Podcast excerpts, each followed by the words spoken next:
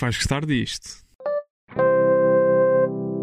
Olá a todos, o meu nome é João Diniz e sejam muito bem-vindos ao Acho que vais gostar disto, o podcast que é também uma newsletter com sugestões de coisas para ver, ler ou ouvir. Comigo tenho, como sempre, a Mariana Santos. Olá Mariana, estás boa? Alô João, está tudo bem? Queria aproveitar esta minha intro para anunciar publicamente que já acendi imensas velinhas para que a Doja Cat venha dos Grammys cheia de prémios, os bracinhos. É verdade, é verdade. Eu, eu vi, que, vi que ficaste contente com, com a nomeação de Doja Cat para os, para os Grammys.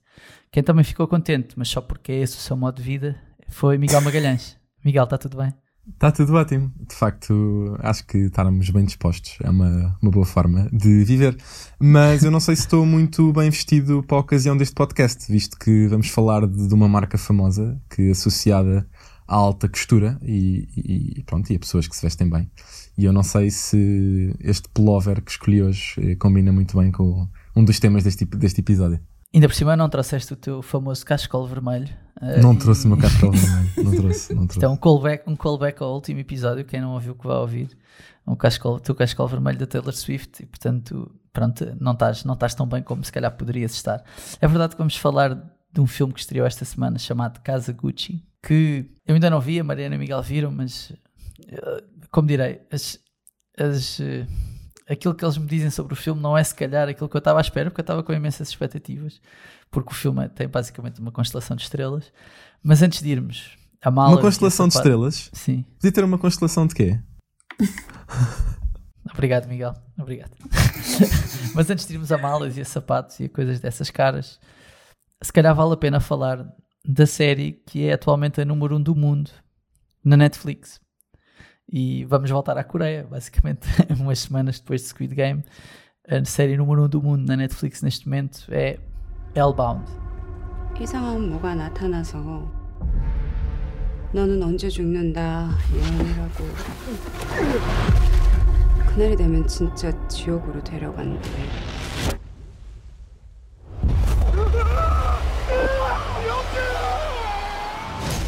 Ora, Hellbound é uma série coreana que, como eu disse, está em número 1 um em vários países na Netflix e é a mais vista atualmente na plataforma. E a premissa é mais ou menos, uh, como direi, pode ser complexa, mas simples ao mesmo tempo. Num, num mundo, vou chamá-lo alternativo, as pessoas são condenadas ao inferno por uma entidade superior, que ninguém sabe bem quem é. Esta condenação tem uma data marcada, e nessa data, no dia e na hora marcada, três monstros surgem Uh, não, não desliguem já, atenção. Três monstros surgem e, para além de e para além de espancarem a pessoa quase até à morte, quando ela está quase a morrer, queimam-na em seguida até ficar em cinzas. Pronto. Basicamente. E é sugam-lhe a alma para ir para o inferno. No meio disto tudo, há uma instituição, uma seita, vamos dizer assim, que se chama Nova Verdade, que apregoa a palavra de Deus e faz tudo para expor os pecadores que são condenados a esta execução por, estes, eh, por parte destes, destes monstros. E com isso tenta controlar uh, a sociedade, por assim dizer. Ou seja, esta nova verdade é uma seita que, através do medo gerado pela, pela, por esta morte anunciada, não é? Que existe, cria uma espécie pessoas, de narrativa. Cria uma espécie de narrativa à, à, volta disso. A série tem seis episódios, mas no fundo está dividida em duas partes. Nos primeiros três. Uh, conta, os, conta um bocadinho o início e a ascensão desta seita da nova verdade através da história do seu líder, ou do seu primeiro líder. Ao passo nos, nos, nos três seguintes, a, a narrativa acontece quatro anos depois do final do terceiro episódio, portanto, o, o, quarto, o quinto e o sexto são quatro anos depois do final do terceiro, e segue os acontecimentos, segue uns acontecimentos diferentes, vamos dizer assim, de uma família que, que recebe uma condenação à morte sem fazer grandes, grandes spoilers. Houve um site americano que comparou esta série a uma série americana chamada The Following.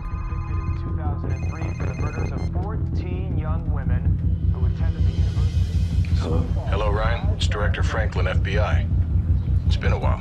I'm not an agent anymore. I know things didn't end well with the Bureau, but you caught Carol. No one knows him like you do.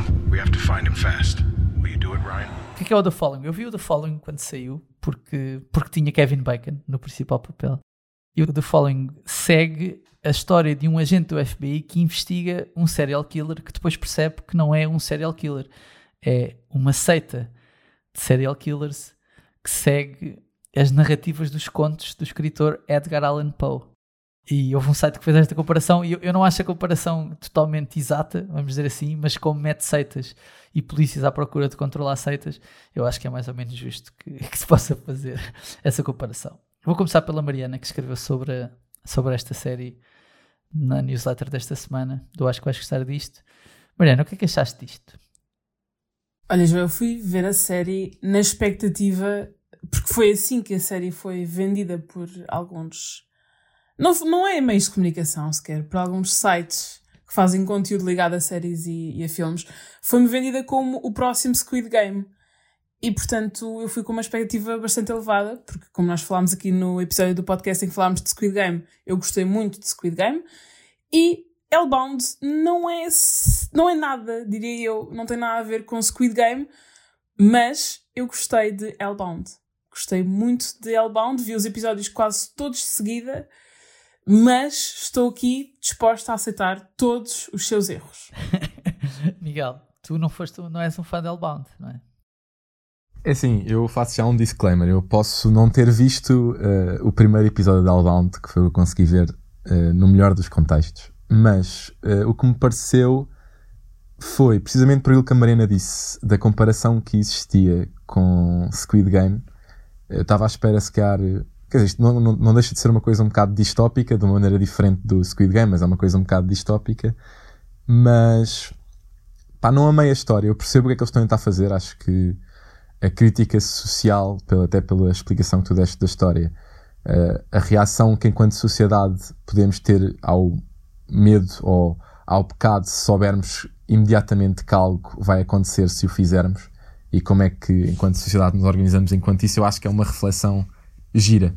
Não sei se, enquanto série, compro muito a maneira como eles contam. A cena de, de haver. Uh, isto acontece no primeiro episódio, portanto não é nenhum spoiler, mas a cena de haver quase um aviso de quando é que vais morrer. Eu percebo que isso seja para motivos dramáticos para funcionar melhor, eu ia dizer que eu acho que isso até é uma questão que eu achei, que me prendeu logo no início, que eu achei bastante piada, porque eu lembro-me que há uma questão, não, não sei se é filosófica, mas há uma questão que, com a qual eu já tive algumas discussões com, com amigos, até me lembro na escola de falar sobre isso, já não me lembro numa aula qualquer, sobre se tu soubesses, se tu pudesses escolher entre saber quando é que ias morrer ou não saber, se tu escolhias. E isso foi logo a primeira coisa que me agarrou na série, foi, ok, as pessoas sabem quando é que vou morrer, o que é que vou fazer com isto? Com esta informação.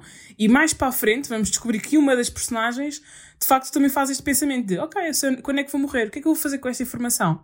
Vou ficar aqui com medo e a sofrer? Vou usar isto para alguma coisa? E portanto eu acho que essa não, para mim não foi um problema agarrar a história com esse ponto de vista. Sim, eu percebo, eu percebo. Se calhar pode, lá está, eu faço o. É faço tudo uma questão de mindset. É tudo uma questão Sim, de mindset. mas eu acho que lá está. O problema, o problema pode ter sido, como tu explicaste, a, a ligação direta uh, ao Squid Game. E acho que de facto, Squid Game, como nós, como nós discutimos quando fizemos o episódio sobre isso, não sendo uma coisa super inovadora em termos de, da maneira como decidiu contar a história, acabou por agarrar, porque acaba por ter uma narrativa e uma abordagem muito interessante uh, na forma como como ele elaborou aqueles desafios todos. Eu, se calhar, aqui, por ir um bocadinho com essa expectativa, se calhar acabei por.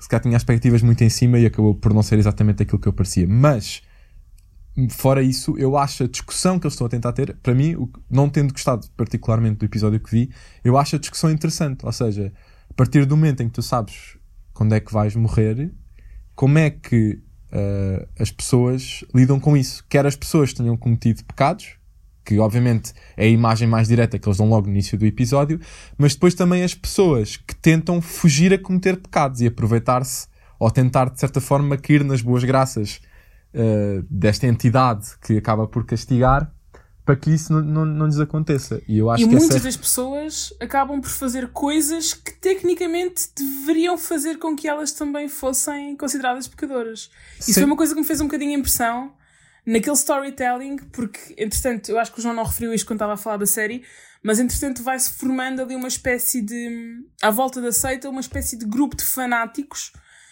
uh, que quer fazer quase como justiça pelas próprias mãos. Sim, são uma espécie, são uma espécie de braço armado da seita, que são os flechas, sim. Sim. E portanto, eu às vezes dá por mim assim a pensar, mas porquê que eles acham que faz sentido estarem a fazer isto quando há pessoas que estão a morrer exatamente porque, porque tecnicamente são pecadoras e fizeram a mesma coisa? Eu acho que, desculpem, desculpem interromper, é só. Eu acho que a série não é sobre religião, a série é sobre o medo. Pá, eventualmente, o facto de haver uma religião e por haver algo sobrenatural, uh, aceita que é criada, faz essa ligação a Deus, não é? Mas, mas na verdade a série podia ser sobre o medo e, a, e aquilo e o que leva as pessoas a agirem, ou seja, de que forma é que as pessoas agem quando têm medo e de que forma é que as pessoas se aproveitam do medo de outras para, pá, para conseguir ter mais poder. Pronto, no fundo, é isso que fala a série. Honestamente, o que eu vou dizer agora, eu sei que não, não vai ser muito popular, mas eu, eu não acho que as animações estejam mal feitas, não é? A parte dos monstros e não sei o quê. Mas acho tudo um bocado. Eu peço desculpa pelos meus cães estarem a ladrar, como é, como é hábito. Já faz parte do sound effect.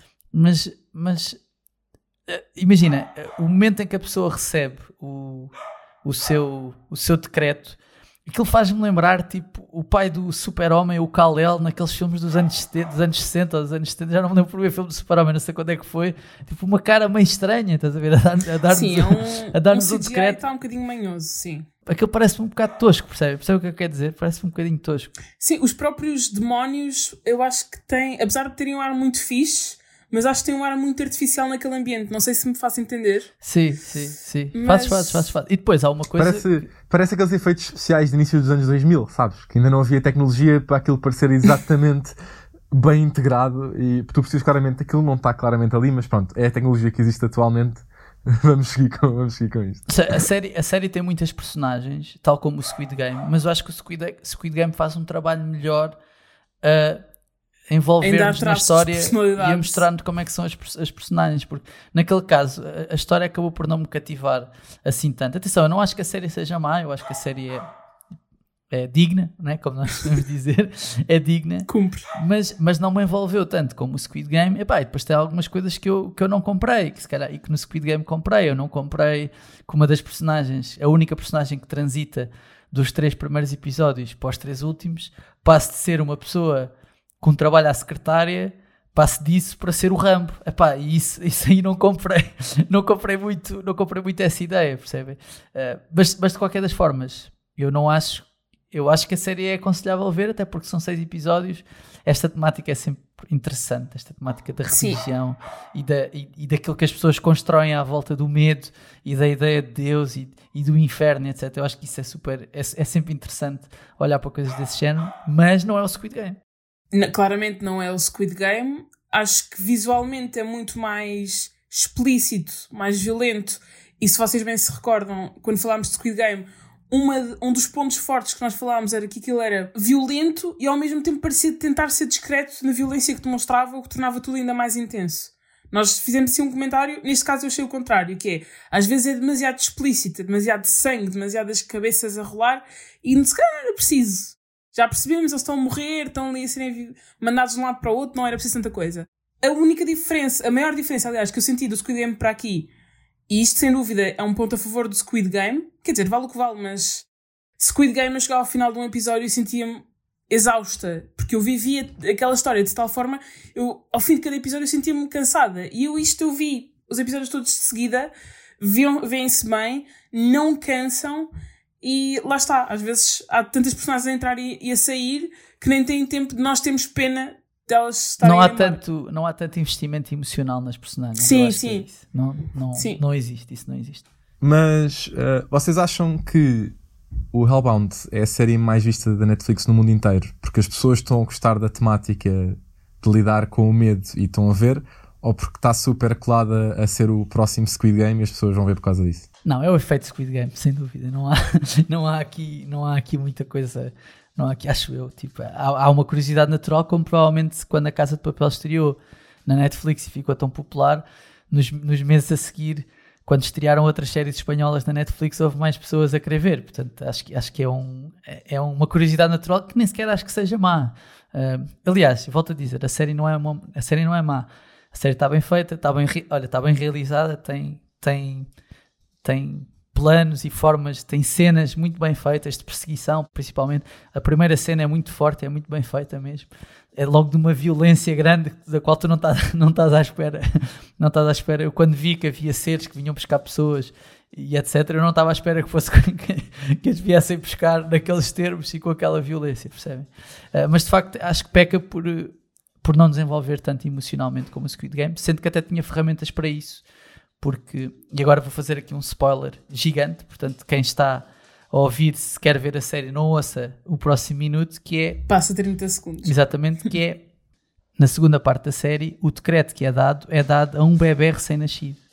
E portanto, logo aí, eh, o poder que é saber dos pais de um bebê saberem que o bebê deles vai morrer, que acabou de nascer, vai morrer daí a X dias, é muito grande e podia nos levar a um envolvimento emocional grande. Só que acaba por não ser isso que acontece e, se calhar senti-me mais defraudado por causa disso, porque depois de ter visto Squid Game e à procura de algo que me envolvesse tanto emocionalmente como, como essa série me envolveu, e de facto o Elbound não fez isso por mim, mas se calhar vai fazer isso por outras pessoas. Não, não há problema nenhum. não há problema nenhum. Mas vamos avançar, porque temos de falar de malas caras, paisagens idílicas em Itália e de um filme que estreou esta semana e que estava apontado como um dos candidatos aos Oscars, mas não sei bem se é isso que vai acontecer. E estou a falar, obviamente, de Casa Gucci. It was a name that sounded so sweet, so seductive. Synonymous with worth, style, power. But their name was a curse too. Miguel, tu que és especialista em uh, roupa de luxo.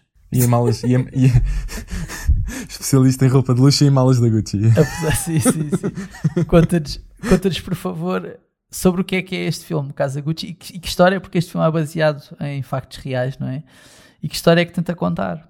Sim, uh, foi é assim a grande estreia desta semana. Estreou, estamos, este episódio vai ser lançado uma sexta-feira, estreou quinta-feira e de facto é baseada, é uma biopic, portanto vou acreditar que, e com base no que eu li também sobre o filme, é mais ou menos fiel uh, ao que aconteceu na vida real, portanto aborda um bocadinho uh, a história da Gucci enquanto marca e, e, e, aborda uma situação que acabou por causar grande impacto na marca. Não, não é tanto uma história da marca, como o nome podia indicar, é mais aborda mais especificamente um período da marca e uma situação que acabou por afetá-la severamente, nomeadamente o controle que a família Gucci tinha da empresa que, que, tinha fundado no início do século XX. E basicamente o que a premissa da história é nós começamos por acompanhar a história de, do Maurizio Gucci, que era, um, um, era filho de um, dos, eh, de um dos sócios, de um dos donos da, da Gucci, que era o Rodolfo Gucci, e, a, e começamos por acompanhar a história de amor dele com a Patrizia Reggiani, que é a personagem, a Patrícia Reggiani, a personagem da Lady Gaga, o Maurizio Gucci, a personagem do Adam Driver, portanto, logo aí uma dupla muito poderosa. E posso dizer que a primeira, primeira, a primeira hora de filme, a primeira metade do filme, é um bocadinho o desenvolvimento da relação deles e a forma como eles tentam crescer enquanto casal dentro do mundo da Gucci e num mundo em que há uma série de expectativas sobre o poder do nome da família e, e toda a influência que, que, que a empresa e que a marca tinha no, no dia a dia da família. E depois, na segunda metade do filme, é um bocadinho contar a história de como uh, o Maurizio, quando o pai dele morre e ele se torna dono de metade do Império da Gucci, acaba por, uh, um bocadinho forçado pela, pela mulher, que desde o início dá algumas indicações de que está com ele um bocado por amor, mas está com ele também um bocado por interesse uh, na marca e de poder ganhar isso, acabam por fazer uma série de esquemas para conseguir que ao pouco e pouco. Interesse na marca, mas, mas não é bem ganhar malas à borda. É, interesse na marca não é para, para conseguir uma mala, é para conseguir ela própria ter poder dentro da família e acabam por elaborar uma série de esquemas para poder crescer a sua influência na, na empresa. E isso vai acabar por não dar muito bom resultado, como vemos uh, ao longo do filme. Mariana, este filme tem uma constelação de estrelas gigante. Uma constelação de estrelas. É capaz de ser o filme, sim. Eu vou dizer sempre Constelação de Estrelas. Constelação é assim, de Estrelas é, é, muito forte. Porque sou, pá, sou boomer, pá, não quer saber. uma constelação de estrelas. Não, isto não tem nada a ver com ser boomer, tem só a ver com falar, bom, falar bem português. Tem uma constelação gigante. Uh, tem uma série de atores que já ganharam Oscars. O Al Pacino, o Jeremy Irons, tem o Adam Driver. O Adam Driver não ganhou, pois não. Acho que só foi nomeado. Não Ele estava nomeado, mas não. Foi só nomeado, foi só nomeado. Tem a Lady Gaga, que já ganhou o Oscar, como o Miguel disse. Tem, tem também o, nosso querido.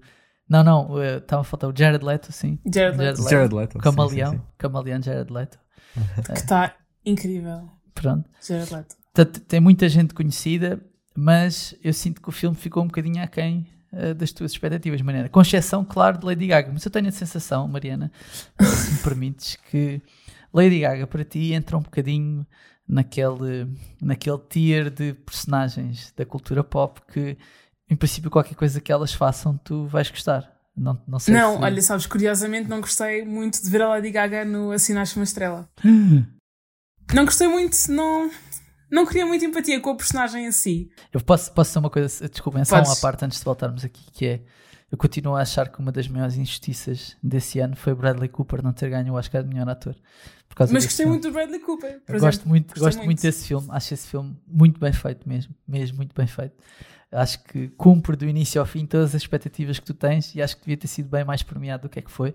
Mas pronto, isto sou eu, sou só eu a dizer. E não gostei particularmente da Lady Gaga nesse filme, gostei muito mais Acho do que a Lady Gaga está bem nesse filme porque está a fazer dela própria. E é fixe, quando estás a fazer de ti própria, claro que à partida vais fazer um bom papel, digo eu. Ah, Mas não sim. tenho, mas não, não, não, fui, não fui o principal fã. Mas desculpa, Mariana, continua. Disseste-me que gostaste muito de a ver. Estavas-me a dizer há bocado que gostaste muito de a ver, sim. Gostei muito de a ver nesta pele quase de. Não sei bem se. Não é bem cobrinha, mas. mas Vilã, é esta vilã, é? personalidade. Vilã, É- sim. é acho vilã que fica filme. muito bem. Eu acho que fica mesmo muito bem. Mais do que lá está, a vibe fofinha, que quer ser cantora.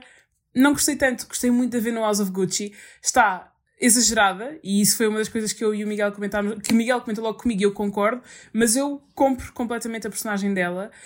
Não estava com expectativas assim tão elevadas, no sentido em que eu não conhecia propriamente a história que, que o filme conta. Depois é que fui procurar para também perceber um bocadinho melhor aquilo que ia.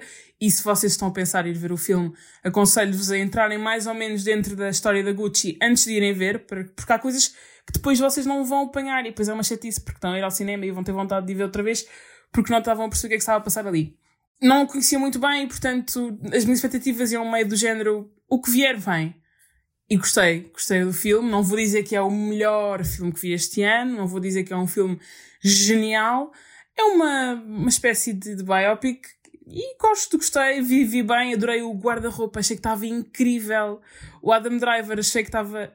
Estava um bocadinho à espera de uma personagem um bocadinho mais carismática e só vi isso aí durante 5 minutos, mais para o final do filme. Mas no geral gostei do filme, acho que se vê bem. Em, em certas alturas é um bocadinho longo, porque também fala demasiado de business e dá vontade de ver mais. Uh, mas, mas não fiquei propriamente desiludida. Mas um dos pontos, um dos pontos do, do filme que que o Miguel não referiu é que esta história, a história da Gucci, ou pelo menos a- na segunda metade do século do século XX, fica marcada por um acontecimento trágico, que é precisamente aquilo em que se centra o filme. E acho que não, não é segredo nenhum, acho que podes contar, contar o acontecimento, porque Sim, o acontecimento é público, não é? Sim. É, é público, sim. Deu o que Basta falar. ir ver, basta pesquisar na internet. Sim, é, o que acaba por acontecer é que a relação que serve de premissa ao filme, que é a relação entre o Maurizio Gucci e a Patrizia Reggiani, eles acabam por se divorciar, eventualmente, e eh, com base na, na rejeição e do fim da relação, a Patrizia não lida muito bem com isso e acaba por eh, encomendar o assassinato eh, do ex-marido, que acabou por morrer à porta de casa com Mas é três porque tiros. ele andava com outra, não é porque ele acabou com ela. E ele ela acabou também com não ela. ia ser assim, não ia ter sangue frio a esse ponto. Estou a Mas brincar. aposto, aposto, aposto que esta relação a Mariana já não acha tóxica. Não era. Completamente. Isto Mas não, não, se mas quer- o- não isto não batia sequer no tóxico, quer dizer, Mas a. Patrícia abusava dele, fazia dele o que ela queria. Ele, ele zangou-se com o pai, ele deixou de falar com o pai por causa dela. No filme, pelo menos. Não sei se foi assim na vida real. Sim, mas vida real ela, foi. ela fazia dele um boneco. Portanto, não sei se considera sequer uma relação tóxica. Isto é ridículo. Mas Sim. fica-me também a Lady Gaga, tenho já a dizer. Eu estou só, estou só a meter contigo porque isto é mais um callback ao episódio anterior em que discutimos eh, relações O que é que são tóxicas relações e- tóxicas? E que se, se quiserem, por favor, vão receber mensagens sobre essa discussão. Atenção. sério? Sim, sim. Se quiserem, vão, vão por favor assistir ao episódio anterior. Vão ouvir o episódio anterior do Acho que vais gostar disto, onde falámos sobre Taylor Swift e a sua relação tóxica ou não com Jake Gyllenhaal. Mas Miguel, desculpa, estavas a falar que no fundo acaba por haver um assassinato, não é? Que, que marca a história da marca. Acaba por marcar a história da marca. Ela, a Patrícia, acabou por ser condenada a 29 anos de prisão e acabou por sair há pouco tempo. Em 2016, ela foi, passados 18 anos, acabou por ser liberta e acho que foi um bocadinho também uh, essa saída dela da prisão que hum, em, no qual marcou um bocadinho a aceleração do projeto e começou a ser um bocado trabalhado. É um filme, o filme é realizado pelo, pelo Ridley Scott, é produzido pela mulher dele. Ridley Scott está aí em altas este ano, é dois filmes, eh, Casa Gucci e, e Last Duel. Não sei se vão os dois ter grande sucesso, não é? Pois, pois, é, é essa. Esta, esta semana com o Last Duel teve uma quesilha nas redes sociais, porque basicamente o Last Duel, que é curiosamente também tem o Adam Driver, mas é protagonizado também pelo Matt Damon e o Ben Affleck, que voltaram a estar juntos num filme, e suposto era ser sim, um, sim, sim, um, era suposto ser um ponto de atração. Não vi também. Não, tu e, vi o filme, tu mas... e o resto do mundo, tu e o resto do mundo não viram porque o filme, uma das críticas é que o filme custou 100 milhões de euros ou 100 milhões de dólares a fazer e até agora nas bilheteiras no mundo inteiro fez 27 milhões, portanto está a perder muito dinheiro. E ele, face, quando lhe colocaram esta pergunta, ele disse que a culpa é dos millennials que já não sabem o que é bom uh, e não, não sabem focar-se e, e, ver filmes de qualidade. Um, e pronto, e a, a, malta nas redes sociais não, não gostou muito dessa afirmação. Olha, para mim é que não foi essa boca. Para mim é sim, que não sim, foi. Sim, sim, A Gen Zer, a Gen Zer aqui. Não, eu respeito essa afirmação do meu puto Ridley, só que eu não tenho a certeza se. Não tenho certeza se ele terá razão ou não. Agora, eu gostava de ver o filme porque de facto tenho uma expectativa pá, muito grande, porque Ben Affleck e Matt Damon no mesmo filme e a escrever o guião novamente depois do Bom Rebelde. Sim, mas logo aquela barbicha do Ben Affleck que eu vi no trailer, fica logo. Isso indicou logo, indicou logo que era duvidoso. Aquela, aquela barbicha do Ben Affleck e o Matt Damon com uma mullet, eu achei. Hum, isto não vai, não, vai, não vai correr muito bem. muito bem. Mas, mas pronto, é pá, voltando um bocadinho à, à, casa, à casa de Gucci, acho que foi é assim, não, eu, ao contrário da Mariana, não acho que Lady Gaga tenha estado assim tão bem. Acho que é um bocado overacting. Que percebo que alguém compre como uma boa atuação. Acho que eu, quando estava, uh, antes, depois de ver o, o, filme, fui ver uma entrevista que o cast deu um, à Rotten Tomatoes e em que ela explicou que se sentia super intimidada porque ela, pronto, apesar de tudo, é mais conhecida como artista musical e não como atriz. E comparado com o casting que tem ao lado dela, eles obviamente que fizeram muito mais filmes e têm muito mais prática do que ela. Então ela andou louca, tipo, a aprender sotaque em espanhol, a ter aulas, para garantir que estava ao nível deles. E eu até acredito, conhecendo um bocadinho a história dela, que ela tenha obcecado um bocadinho em garantir Mas, repara, que tinha aquela... ela não podia, não podia ter feito uma interpretação assim tão soft. Ou seja, eu percebo o que quer dizer com overacting. Mas alguém que manda matar o marido tem que ser uma louca. Uma louca descabida. Não, mas tu podes ser uma louca sem estar a fazer overacting. O que eu acho é que muitas vezes ela está. Aquilo às vezes, um dos meus problemas com o filme é que aquilo às vezes parece quase uma paródia a um filme italiano. Porque o que é que acontece naquele filme? Tens atores uh, anglo-saxónicos, digamos assim, e americanos a fazer de sotaque italiano. Que ou, ou, tu tens aquilo naturalmente, ou és tipo Al Pacino, que não sendo italiano, tem as raízes e com a quantidade de filmes de máfia italiana que já fez, tá, tem um, um doutoramento em fazer aquela personagem, e até acho que até foi uma das coisas que gozou-se muito, porque pronto, era perfeito para aquele papel que faz enquanto Aldo Gucci. O resto teve que aprender um bocadinho a ter, a ter aquele sotaque e a, a falar aquele sotaque inglês-italiano. E às vezes aquilo parece muito forçado. Eu não estou a dizer que, claro que há muitos momentos em que eu acho que ela está muito bem e a personagem acaba por ter assim os momentos de maior clímax no filme são todos com, com, com ela. Os filmes são, a parte de tensão é com ela, a parte se mais cómica é com o Jared Leto e aquela forma dele falar, ou com aquele sotaque, sotaque italiano muito soft e mas pronto, assim, eu não comprei, não comprei. E, e, e uma coisa que me deixou triste é que eu acho que a história da marca Gucci tinha até mais interesse do que ser aquele, aquele assassinato e que eu não sei tão falar. Mas pronto. Sabes que há um detalhe que eu gostei muito do filme que é, eu acho que todas as personagens, ou pelo menos o core das personagens principais, são simultaneamente o ponto de drama, o ponto de tensão, da pouca tensão, não é? Não é como se o filme tivesse propriamente um cliffhanger, quer dizer, estamos a falar de, de uma coisa que é baseada numa história real e, portanto, também não havia assim tantos cliffhangers ou suspense que, que eles pudessem fazer. Tipo a paixão de Cristo, não é? Tipo, ninguém está à espera que, que aconteça. Sim, sim, mas as personagens principais são ao mesmo tempo quem cria essa tensão e os comic reliefs. Eles conseguem misturar isso de uma forma muito boa. Eu, eu ao mesmo tempo estou tensa porque eles estão a ter uma discussão horrível e a seguir a Lady Gaga sai-se com uma super engraçada e eu desato-me a rir. E, e essa mistura de, de, sentimentos eu gostei muito disso. Estava com receio que agora fizesse uma comparação com Succession e já estava aqui a ficar com palpitações. Não, não, não, não tem nada a ver. Não vamos comparar uma coisa com outra. ok, ok. Ah, Succession está lá em cima. Só que Succession é a melhor, é a melhor série do mundo atualmente. E, Sim. Ah, e, se calhar, e se calhar a casa Gucci vai ser o flop do ano. Uh, mas pronto, vamos. Resta muito ver. Resta ver. Mariana, por falar em flops, não, eu estou a gozar, não sei se, não sei, não sei se vai ser flop ou não, mas uh, eu sinto que todas as, todas as cadeias de streaming estão há, há vários anos à procura de um sucessor de Game of Thrones e esta semana estreou uma série na, na Amazon Prime que se chama The Wheel of Time. Our enemies are everywhere. They will leave no one standing. We've lost too many people already. I can't lose you. You won't. If we do not stop the Dark One now, the whole world will burn. I can't allow it. E este Wheel of Time é baseado num conto, ou numa série de contos, não é? Uh, e que almeja, ou pelo menos as comparações que têm existido, uh, têm sido com Game of Thrones. Tu, tu não Exatamente. viste Game of Thrones, pois não? Ou viste, Mariana? Eu vi, pai, dois episódios. Olha, eu estive para Game of Thrones como o Miguel teve para o, Hellbound. para o Hellbound, que é, não estava no mindset quando, certo quando comecei a ver. Tu não estás, tu não estás a pôr, tu não estás a pôr o Hellbound e o Game of Thrones no mesmo patamar, não, não, não. Estou a dizer que estávamos com o mesmo mindset quando vimos, que foi, vi um bocadinho, não gostei, parei, nunca mais peguei. E portanto, havia, desculpa, uh... desculpa interromper-te, havia, havia alguma expectativa em relação a esta série, ou foi criada alguma expectativa, até porque estes contos são bastante populares Sim. no mundo anglo-saxónico. Uh, o que é que tu achaste? Tu, tu escreveste sobre isso na newsletter, mas o que é que tu achaste? Exatamente.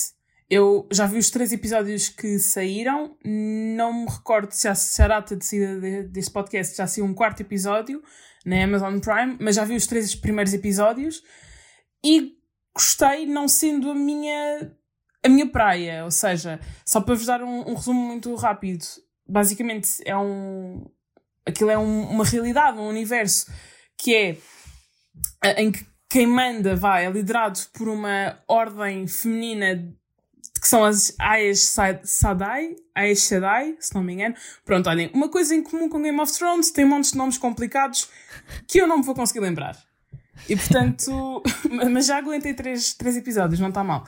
E basicamente, essas, essa ordem feminina tem muito poder, tem domina a magia e está à procura de de uma espécie de salvador da humanidade que é o dragão e que reencarnou numa pessoa. E basicamente a história da, da série, pelo menos até agora, é a Moraine, que é interpretada pela Rosamund Pike, também conhecida como uma das atrizes mais bonitas do mundo. E agora o João vai dizer que é não sei quem da Wish eu vou me chatear muito. E não, não é, não ias dizer? Não, não, não, não, não. Não, é, não, não, a Kate Winslet da Wish é Gillian Anderson, não é, ah, não é okay. a Rosamund Pike. Era, achava que era a Rosamund não, Pike. Rosamund Pike, respeito. O Ben Affleck que é o, o marido da Rosamund Pike no, no Gone Girl. No repara, Gone que Girl, eu não, repara que eu não disse ao contrário. Repara que eu não disse ao contrário. Mas pronto, basicamente a personagem da Rosamund Pike está à procura desse dragão e ao longo dos episódios vão, vai tentar encontrar qual é o jovem que vai salvar a humanidade ou destruí-la e pronto, vai tendo vários obstáculos, vai enfrentando exércitos de trolls que têm um nome diferente, mais fancy, que são Trollocs. E tem de explicar, no fundo, àqueles jovens que ela seleciona como sendo o grupo onde pode estar o dragão, vai explicando a responsabilidade de, de ter todo o poder do dragão. E no fundo é isto. Se eu vou continuar a ver a série, não sei, estou curiosa para, para esta dinâmica de um episódio por, um, por semana. Não sei se me vai prender, mas vamos descobrir. Essa temática do Woman Empowerment tem tudo para correr bem. Eu não percebo porque é que tu não, não querias continuar a ver. Eu acho que parece São muitos nomes complicados, sabes? Isto chateia mesmo. Olha, Isto eu... parece muito mal, mas são muito complicados. Olha, eu, eu, sei, eu sei de uma coisa que é um episódio por semana e que é incrível, que é este podcast. Eu acho que vais gostar disso. e por isso, e por causa disso, já sabem que podem e devem ouvir e subscrever o podcast, deixar estrelas e críticas no iTunes, seguirem, eu acho que vais gostar disto, no Twitter e no Instagram, onde estamos pá, muito fortes, mesmo, muito fortes. E, claro, subscrever a newsletter. Acho que vais gostar disto que todas as terças e sextas-feiras leva-vos as melhores sugestões de coisas para ver, ler, ouvir. Miguel e Mariana, obrigado por este bocadinho. Malta, até para a semana.